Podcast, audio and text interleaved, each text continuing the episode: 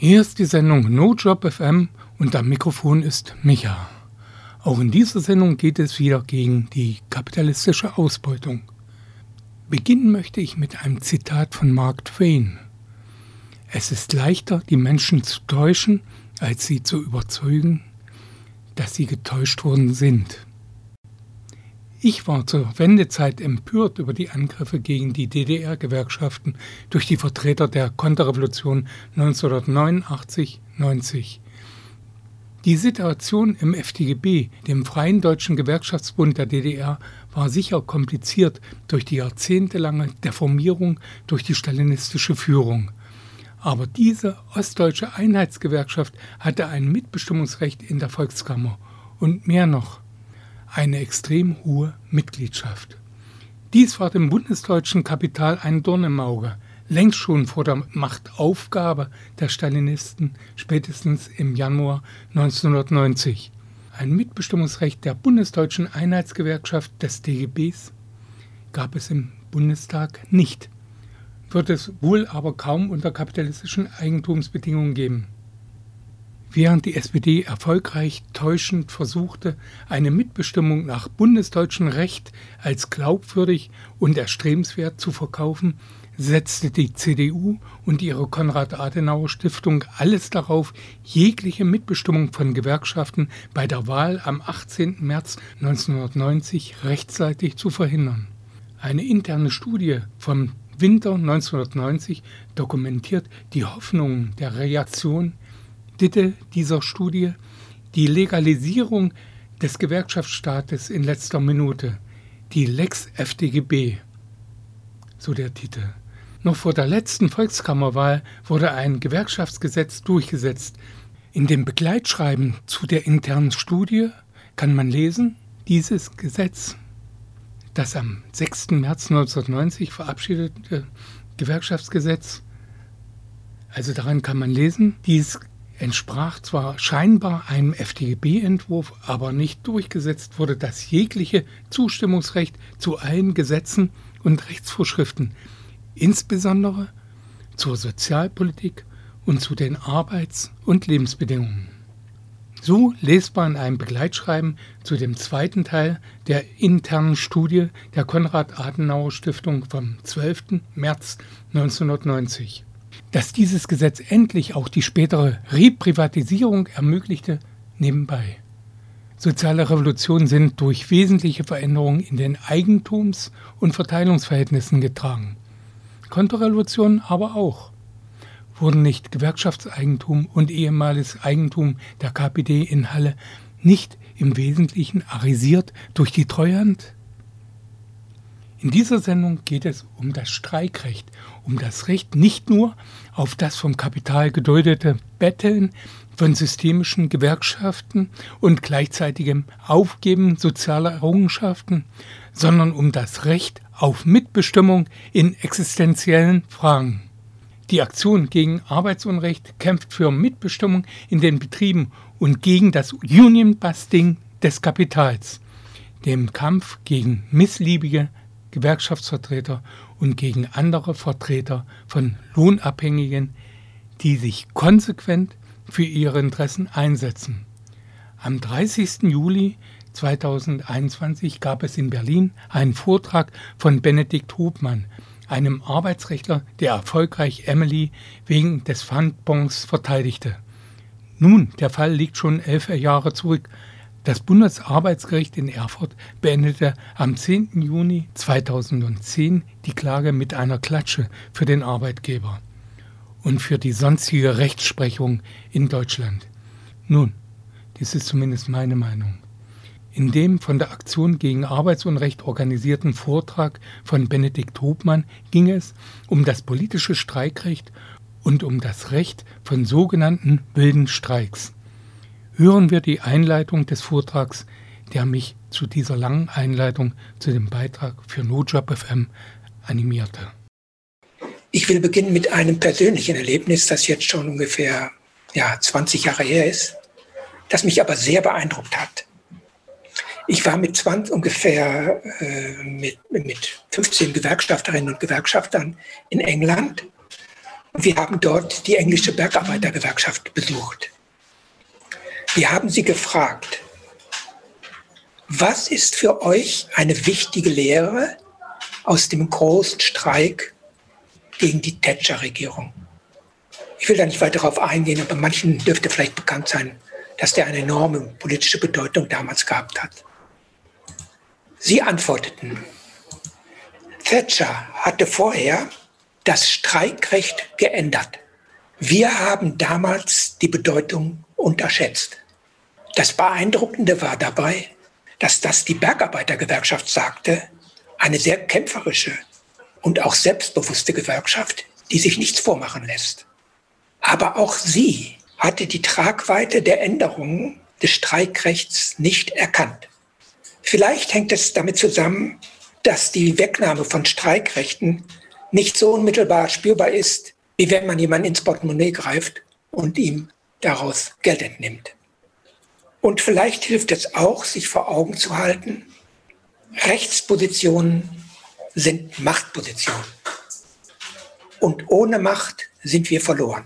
Nicht nur diese kleine Geschichte, sondern die gesamte Geschichte lehrt uns, diese Machtpositionen müssen verteidigt werden und Verbesserungen werden uns gerade in solchen fundamentalen Fragen niemals geschenkt.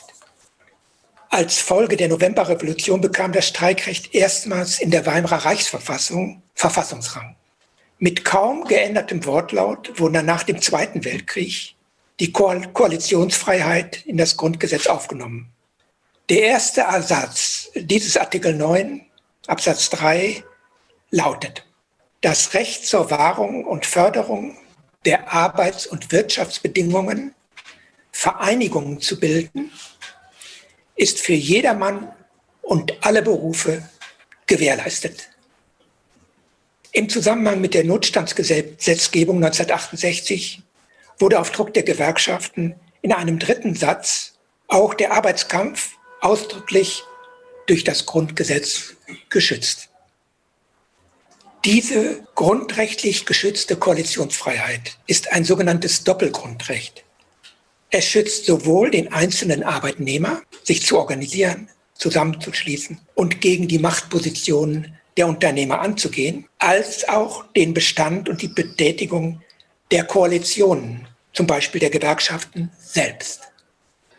Artikel 9 Absatz 3, den ich gerade vorgelesen habe, des Grundgesetzes, spricht nicht von Gewerkschaften, sondern allgemeiner von Vereinigung. Das Bundesverfassungsgericht verwendet in seinen Entscheidungen auch nicht den Begriff Gewerkschaften, sondern den Begriff Koalition. Der Wortlaut Vereinigung lässt sehr wohl zu, darunter auch Zusammenschlüsse zu fassen, die nur zum Zweck eines Streiks gebildet werden, um bestimmten Forderungen Nachdruck zu geben. Der gesamte Vortrag von Benedikt Hobmann ist auf YouTube verfügbar. Bitte suchen YouTube Arbeitsunrecht FM Mythos, wilder Streik und Illegalität. Übrigens, beim genaueren Hinhören wird man bemerken, dass der Vortragende die Bezeichnung wilde Streiks vermeidet und die Bezeichnung verbandsfreie Streiks verwenden möchte. Auf der Webseite von arbeitsunrecht.de kann man den Vortrag in gekürzter Form nachlesen. Der Titel dort Weder Streik in Europa erlaubt, in Deutschland verboten? Fragezeichen. Und der Untertitel Darf man verbandsfrei streiken oder darf man nicht? Der Vortrag später veröffentlicht vom Vortragenden selber am 10. August 2021 das postfaschistische Bundesarbeitsgericht des gern zitierten Nazi-Juristen Hans-Karl Nipperdey erklärte 1963. Hören wir Benedikt Hobmann. Das Bundesverfassungsgericht hat bisher noch nie darüber entschieden, ob ein Streik einer sogenannten Ad-hoc-Koalition, also ein verbandsfreier Streik, rechtmäßig ist. Das Bundesarbeitsgericht entschied 1963, über die Rechtmäßigkeit eines solchen verbandsfreien Streiks. Nach dieser Entscheidung des Bundesarbeitsgerichts ist ein solcher Streik rechtswidrig. Ich möchte einen kurzen Auszug aus der Begründung zu diesem Urteil vorlesen. Wörtlich heißt es dort, es ist wichtig, beim Ausbruch eines Streiks zu Kontrollzwecken Stellen einzuschalten, die die Gewähr dafür bieten, dass nur in wirklich begründeten Fällen gestreikt wird Als solche Stellen kommen auf der Arbeitnehmerseite bei ihrer gesellschaftlichen Stellung nur die Gewerkschaften in Frage. Das Mittel des Streiks ist eine scharfe Waffe. Das verbietet es, das Streikrecht Personen oder Gruppen anzuvertrauen, bei denen nicht die Gewähr dafür besteht, dass sie nur in vertretbarem Umfang davon Gebrauch machen. Eine solche Gewähr ist bei den einzelnen Arbeitnehmern, den Mitgliedern der Belegschaften als solchen und nicht gewerkschaftlichen Gruppen nicht gegeben. Die bieten also dafür nicht die Gewähr, dass sie in vertretbarem Umfang vom Streikrecht Gebrauch machen. So das Bundesarbeitsrecht. Das ist ihr Motiv. Die Gewerkschaften wird dort klar, also erkennbar, nicht als Gegenmacht begriffen, sondern als Ordnungsmacht instrumentalisiert. Damit wendet sich, jetzt kurz im Rückblick, damit wendet sich die Rechtsprechung von der Rechtsprechung der Weimarer Republik, ja sogar der Rechtsprechung der Kaiserzeit ab. Es ist zwar richtig, dass die Rechtsprechung der Weimarer Republik und auch die der Kaiserzeit alles andere als streikfreundlich war, aber ein Streik war vorher nie deswegen rechtswidrig gewesen, weil keine Gewerkschaft dazu aufgerufen hat oder ihn auch nicht nachträglich übernommen hat. Die Grundlage zu dieser obrigkeitsstaatlichen Wende im Arbeitsrecht legte Hans Karl Nipperdey. Nipperdey war während der Nazizeit einer der Kommentatoren des Gesetzes zur Ordnung der nationalen Arbeit, AOG, auch genannt. Dieses Gesetz setzte mit einem, einem Federstrich das gesamte kollektive Arbeitsrecht der Weimarer Republik außer Kraft und ersetzte es durch das uneingeschränkte Prinzip Führer Gefolgschaft. So sind auch die Begriffe im Gesetz selbst. Als Vertreter der Befürworter der Rechtswidrigkeit verbandsfreier Streiks zitiert das Bundesarbeitsgericht in seiner Entscheidung von 1963 einzig allein Nipperdey. Nipperdey hatte schon einige Jahre vorher den sogenannten Zeitungsstreik als Gutachter im Auftrag der Bundesvereinigung Deutscher Arbeitgeberverbände für rechtswidrig erklärt. In diesem Gutachten ging es allerdings nicht um einen verbandsfreien Streik, sondern um einen politischen Streik im Jahre 1952. Die Gewerkschaften hatten zu diesem Streik aufgerufen. Der Streik richtete sich gegen das geplante Betriebsverfassungsgesetz und war damit ein politischer Streik. Nipperdey hatte diesen politischen Streik für rechtswidrig befunden und sich damit als erster Präsident des Bundesarbeitsgerichts empfohlen. Und ist es dann auch geworden. Die Gutachten von Nipperdey, vor allen Dingen dieses Gutachten, führte allerdings nicht zu einem Verbot des politischen Demonstrationsstreiks durch das Bundesarbeitsgericht. Vielmehr wird dieses Verbot bis heute immer nur indirekt daraus abgeleitet, dass das Bundesarbeitsgericht mehrfach hervorgehoben hat, dass Streikziele in einem Tarifvertrag regelbar sein müssen. Das ist nicht möglich, wenn sich der Streit zum Beispiel gegen ein geplantes Gesetz oder gegen die Bundesregierung richtet. Denn dann geht es ja um eine Regelung des Gesetzgebers. Weder dem Bundesarbeitsgericht noch dem Bundesverfassungsgericht wurde bis heute ein politischer Streik zur Entscheidung vorgelegt, sodass diese Gerichte dazu auch bis heute nicht entschieden haben zum politischen Streik. Auch nicht zum politischen Demonstrationsstreik, der sich dadurch auszeichnet, dass er als ein politischer Streik zeitlich begrenzt ist. Diese Dinge sind sehr aktuell. Fridays for Future rufen zum Klimastreik auf, aber niemand streikt. Und es wird von der Süddeutschen Zeitung bis zur Bildzeitung Land auf, Land ab verkündet, das ist verboten. Parents for Future bewundern ihre tapferen Kinder, aber sagen auch nichts anderes. Nach Meinung der bundesdeutschen Herrschenden sind verbandsfreie Streiks, die sogenannten wilden, nicht von den Gewerkschaften getragenen Streiks illegal. Denn diese Streiks geschehen ja ohne Duldung und zu Lasten des Kapitals. Arbeitsausfälle verursachen ja Verluste beim Kapital und stören den weiteren Betriebsfrieden. Das Bundesarbeitsgericht erklärte 2002, dass die Frage der zulässigen Streikziele einer Überprüfung bedarf. Daher stellt sich die Frage, Wie lange wollen wir diese unseligen Traditionen fortsetzen, die von Nipperdey in, Gesetz, in Gang gesetzt wurden? Wie lange wollen wir uns noch von einem Herrn Nipperdey sagen lassen, ob und wofür wir streiken dürfen?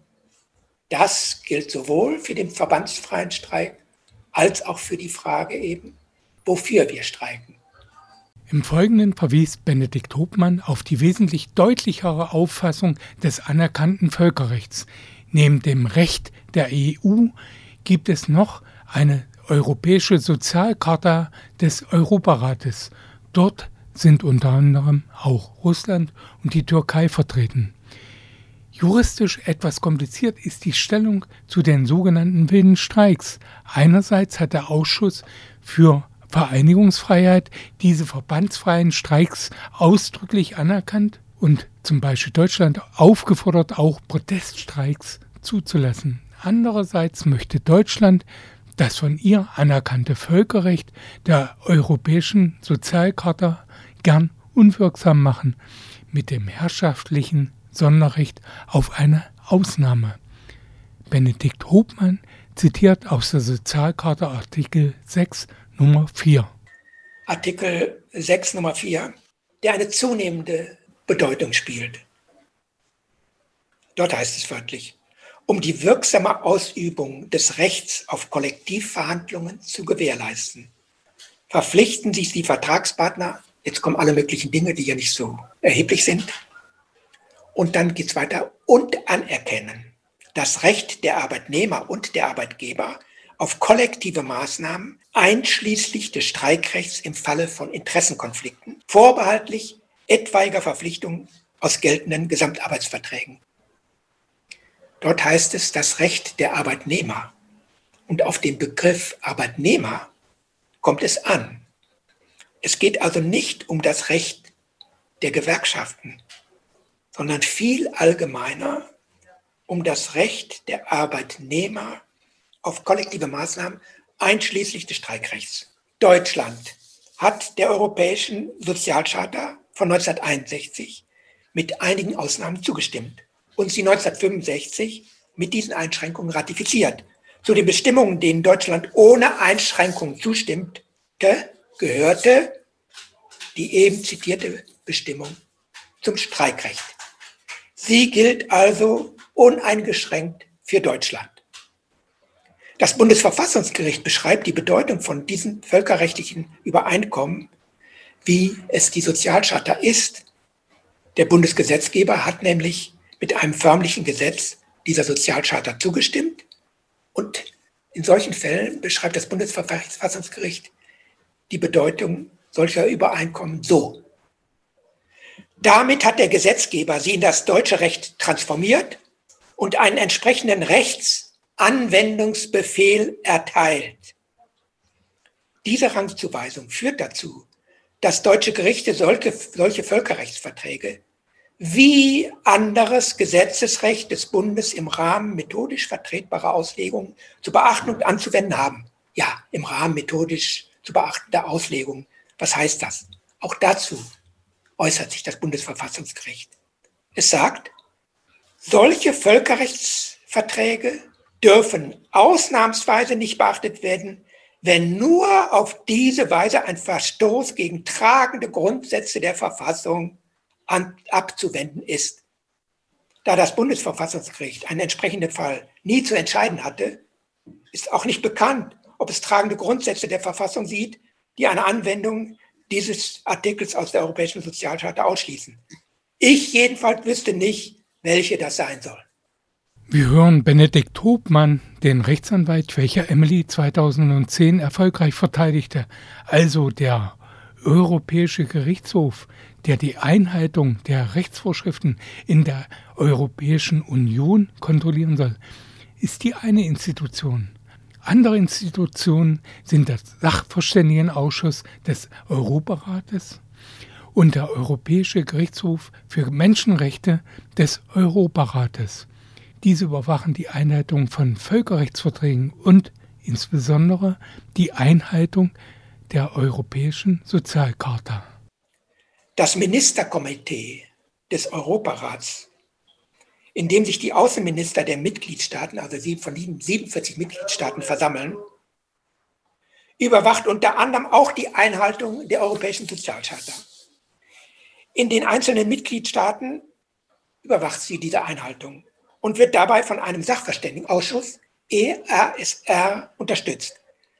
Seit Jahren erklärt dieser Sachverständigenausschuss, dass in Deutschland, dass, ich zitiere jetzt wörtlich, das Verbot aller Streiks, die nicht auf Tarifverträge ausgerichtet sind und nicht von den Gewerkschaften ausgerufen oder übernommen werden, ein Verstoß gegen die Sozialcharta ist.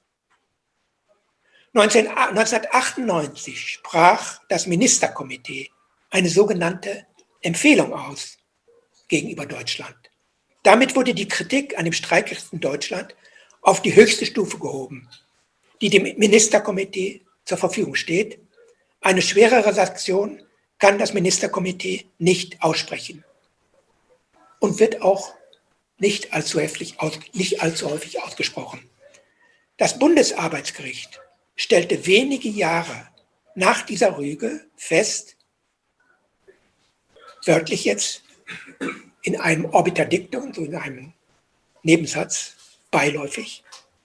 Dabei, mag die generalisierende Aussage, Arbeitskämpfe seien stets nur zur Durchsetzung tarifvertraglich durchsetzbarer Ziele zulässig. Im Hinblick auf Artikel 6 Nummer 4 Europäische Sozialcharta, also der Streikrechtsbestimmung, einer erneuten Überprüfung bedürfen. Denn immerhin ist nach Meinung des Sachverständigenausschusses das Verbot aller Streiks in Deutschland, die nicht auf den Abschluss eines Tarifvertrages gerichtet sind und nicht von einer Gewerkschaft ausgerufen oder übernommen worden sind, mit den Garantien von Artikel 6 Nummer 4 Europäische äh, Sozialcharta unvereinbar. Auch erteilte das Ministerkomitee des Europarats am 3. Februar 1998 die Empfehlung, in angemessener Weise die negativen Schlussfolgerungen des Ausschusses unabhängiger Experten zu berücksichtigen. Also sie wiederholen genau das, was geschehen war. Die Bundesregierung hoffte wohl, dass mit diesem gerichtlichen Hinweis der, fortgesetzten, der fortgesetzte Völkerrechtsverstoß aus der Welt geschaffen wäre. Doch reichte dem Sachverständigenausschuss diese bloße Ankündigung nicht. Die Rechtsprechung muss sich ändern. Der Sachverständigenausschuss hielt seine Kritik an dem deutschen Streikrecht in vollem Umfang aufrecht. Die Bundesregierung versuchte daraufhin die Diskussion zu verschieben und behauptete nunmehr, dass Gewerkschaften in Deutschland leicht als Zusammenschluss gegründet werden könnten und deshalb keine Verletzung der europäischen Sozialcharta mehr vorliege. Etwa nach dem Motto, wenn Gewerkschaften als Zwangs, als Zusammenschluss aus dem Staat, Stand gegründet werden können, hat sich das Recht, ohne Gewerkschaften zu streiken, doch erledigt. Doch der Sachverständigenausschuss hat auch das nicht akzeptiert, weil Gewerkschaften nicht als Zusammenschluss zum Zweck eines Streiks gegründet werden können. Wohlgemerkt, mögen solche Ad-hoc-Koalitionen für eine bestimmte Dauer und aus einem bestimmten Anlass auch Gewerkschaften genannt werden. Sie sind es nicht in dem Sinne, dass sie Tarifverträge abschließen können. Ad-hoc-Koalitionen sollen streiken können, um ein Unternehmen zum Beispiel zur Abgabe eines Diensthandys für jeden Reiter zu zwingen. Nicht im Sinne aber eines Tarifvertrages, aber im Sinne einer Absprache. Das wäre ja schon mal etwas. Das wäre der Weg, um ein völkerrechtskonformes Streikrecht in Deutschland durchzusetzen. Die Anforderungen an die Tariffähigkeit von Gewerkschaften, man spricht auch von Mächtigkeit, würden damit überhaupt nicht in Frage gestellt, eben weil es nicht darum geht, dass Ad-hoc-Koalitionen tariffähig werden. Würden Benedikt Hobmann bei seinem Vortrag vom 30. Juli 2021 zu der Zulässigkeit von sogenannten wilden Streiks, die er als verbandsfreie Streiks bezeichnet. Notjob FM verweist noch einmal auf verschiedene Quellen. YouTube, Arbeitsunrecht FM, Mythos, wilder Streik und Illegalität. Dort kann man den Vortrag und eine Diskussion zu dem Thema als Video nachverfolgen. wenn auch sehr lang, über 80 Minuten, aber eigentlich am aussagekräftigsten. Also so auf YouTube. Die andere Quelle dort suchen Aktion gegen Arbeitsunrecht und weder Streik in Europa erlaubt und in Deutschland verboten? Fragezeichen. Dort findet man in gekürzter Form eine Webseite mit dem Inhalt erstellt von Benedikt Hobmann und veröffentlicht am 10. August auf der Webseite von arbeitsunrecht.de. Inhaltlich geht es um die Europäische Menschenrechtskonvention und um die Europäische Sozialcharta. Und noch eine dritte Quelle. Am 3. August in der Jungen Welt ein Artikel, dort suchen Junge Welt, Benedikt Hobmann, scharfe Waffe. Hören wir weiter Benedikt Hobmann zu den völkerrechtlichen Grundlagen des Streikrechts vom UN-Menschenrecht zur Europäischen Menschenrechtskonvention und der Europäischen Sozialcharta. Die Gewerkschaften haben gerade erst rechtskräftig durchgesetzt, dass der DHV, DHV die Mächtigkeit aberkannt wurde. Das war angesichts extremer Kapitalhörigkeit dieser Gewerkschaft, in Anführungsstrichen Gewerkschaft, ein Erfolg. Die Kehrseite dieser Anforderungen an die Mächtigkeit aber ist, dass Gewerkschaften in Deutschland eben nicht leicht gegründet werden können. Dies ergibt sich auch aus dem Konzept der Einheitsgewerkschaft, die aus der Einsicht in verheerende Folgen der Spaltung der abhängig Beschäftigten in der Weimarer Republik nach dem Zweiten Weltkrieg geschaffen wurden. Ihnen liegt das Ziel zugrunde, ein Betrieb, eine Branche, eine Gewerkschaft, ein Tarifvertrag. Das ist im Interesse der abhängig Beschäftigten. Das hindert aber nicht, Ad-hoc-Koalitionen anzuerkennen und ihnen auch das Streikrecht zuzusprechen. Aber genau eine solche Anerkennung fehlt bis heute. Deshalb rügt der Sachverständigenausschuss des Ministerkomitees bis heute diesen Völkerrechtsverstoß Deutschlands, der nun schon fast 60 Jahre anhält. Nach 20 Jahren sorgfältiger Prüfung stimmte Deutschland in diesem Jahr auch der revidierten Sozialcharta zu. Doch wurde diese Zustimmung durch eine Auslegungserklärung ergänzt, die sich unter anderem auf das Streikrecht der Europäischen Sozialcharta bezieht. Ein internationaler Vertrag wird genau dann vollständig entwertet, wenn ihn jeder Staat auf seine Weise auslegt. Genau diesem Ziel diente diese Auslegungserklärung. Damit will die Bundesregierung die Rechtsprechung gegen die streikrechtlichen Bestimmungen in der Europäischen Sozialcharta dass ein Streik der Durchsetzung eines tariflich regelbaren Zieles dienen muss und nur von einer tariffähigen Arbeitnehmervereinigung geführt werden kann. Diese Kritik an der Bestimmung, also dies, das ist das Ziel der, der, der, der Bundesregierung. Und sie will die Kritik daran, will sie verhindern. Sie will, dass die, die Gerichte gegen Kritik daran immunisiert werden. Im Kern handelt es sich um eine Missachtung des Überwachungssystems des Europäischen Sozialcharta, dem sie sich selbst mit der Ratifizierung dieses Vertrages unterworfen hat. Die Bundesregierung setzt damit eine nunmehr fast 60 Jahre anhaltende Tradition fort, dem Streik nach der Europäischen Sozialcharta zustimmen, sie dann aber nicht einhalten, jede Rüge internationale Gremien abperlen lassen und dann den andauernden Völkerrechtsbruch mit einer eigenen Auslegung des Völkerrechts rechtfertigen der komplett dem widerspricht, was das zuständige Überwachungsgremium dazu sagt.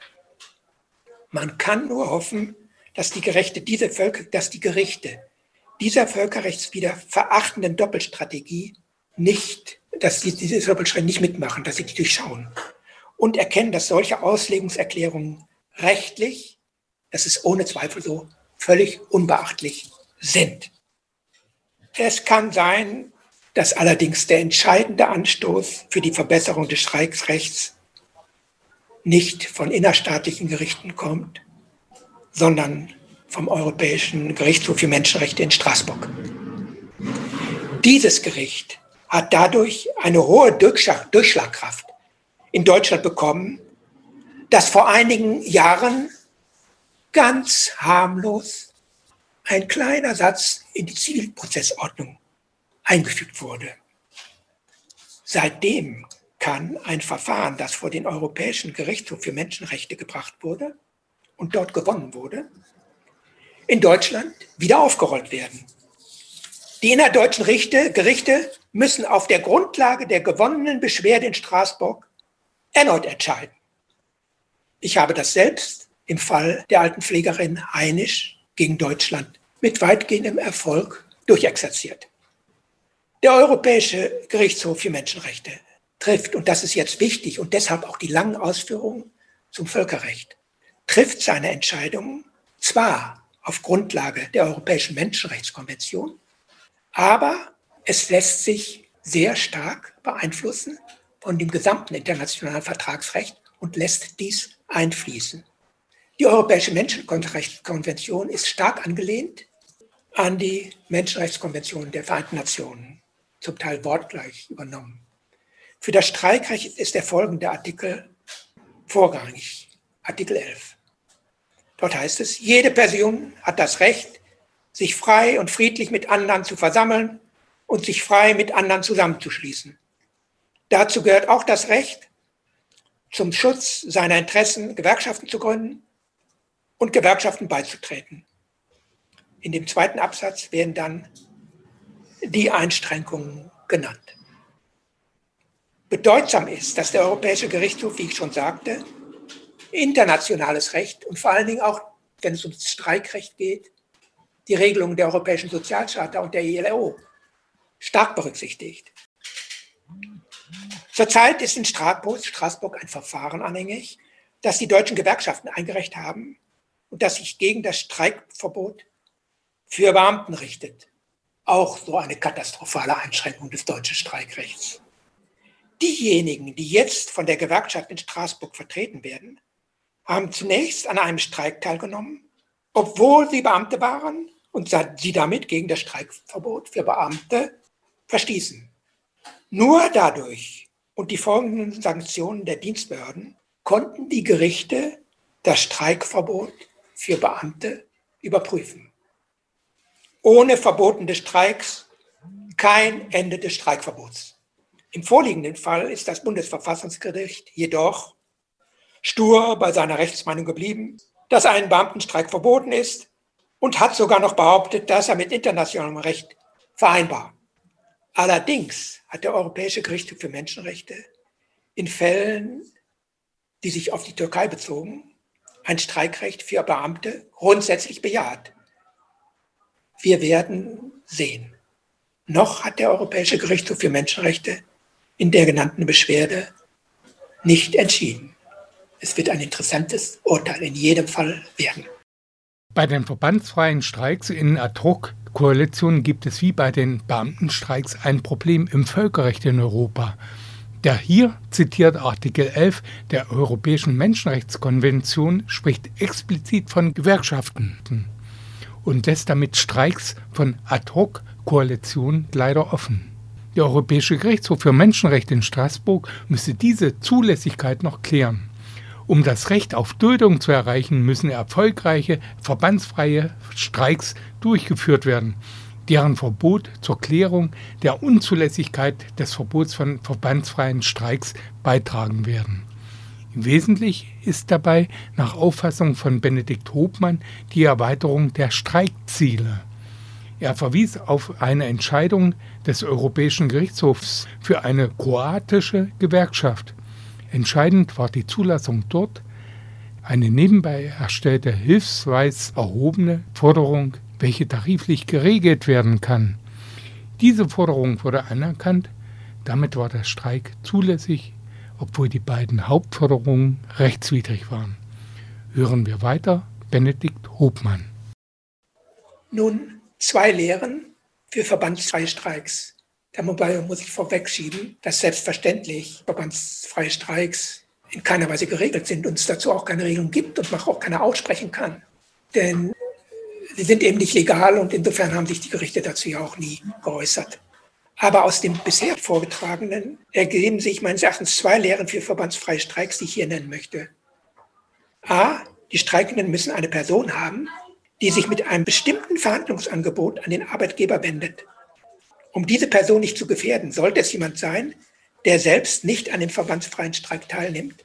Diese Person sollte nicht als Sprecher, sondern als Vermittler auftreten. Eine solche Person kann ein Mitglied des Betriebsrats sein, obwohl sie selbst der Friedenspflicht unterliegen. Aber sie dürfen im Übrigen bedeutet das nicht, dass sie an Streiks nicht teilnehmen können, zum Beispiel an gewerkschaftlichen Streiks. Aber in diesem Fall sollten sie es eher nicht machen, weil eben verbandsfreie Streiks, die so, die so umstritten sind. Aber sie könnten als Vermittler sehr gut agieren. Eine zweite Lehre. Unter den Forderungen, die in verbandsfreien Streiks gestellt werden, sollte mindestens eine Forderung sein, die ganz unstreitig zulässig ist. Bei den Gorillas wäre das zum Beispiel, ich habe mal so die, mir die Forderung durchgelesen, die zur Verfügungstellung eines Diensthandys. Das wäre so eine Frage, das ist eine Sache, die vollkommen zulässig wäre. Und wir haben ja schon gehört, der Europäische Gerichtshof für Menschenrechte akzeptiert die Rührei-Theorie nicht, nachdem sozusagen alle Forderungen zulässig sein müssen. Und darauf müsste man setzen. Denn verbandsfreien Streiks haben ihre eigenen Leben.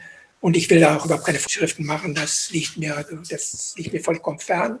Und ich will nur Hinweise geben, wie man es ein bisschen mehr absichern kann.